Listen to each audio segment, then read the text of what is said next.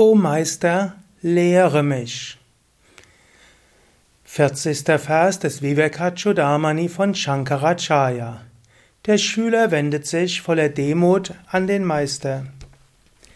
Wie kann ich den Strom der Geburten und Tode überqueren? Was ist mein Ziel? Was ist der Weg? Ich weiß nichts. Hab Erbarmen. Behüte mich, o Meister.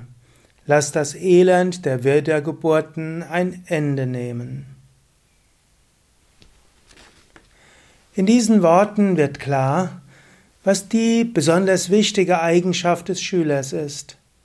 Er weiß, das bisherige Leben ist nicht ausreichend, es ist nicht gut.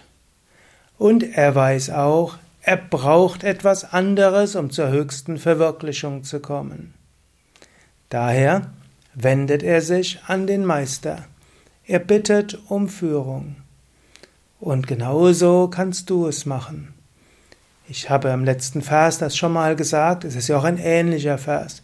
Mache dir bewusst, dein bisheriges Leben ist nicht ausreichend, um dich zur Gottverwirklichung zu führen. Und mache dir auch bewusst, dass du aus eigener Kraft dort nicht hinkommst. Du brauchst die Gnade eines Meisters, du brauchst die Führung eines Meisters.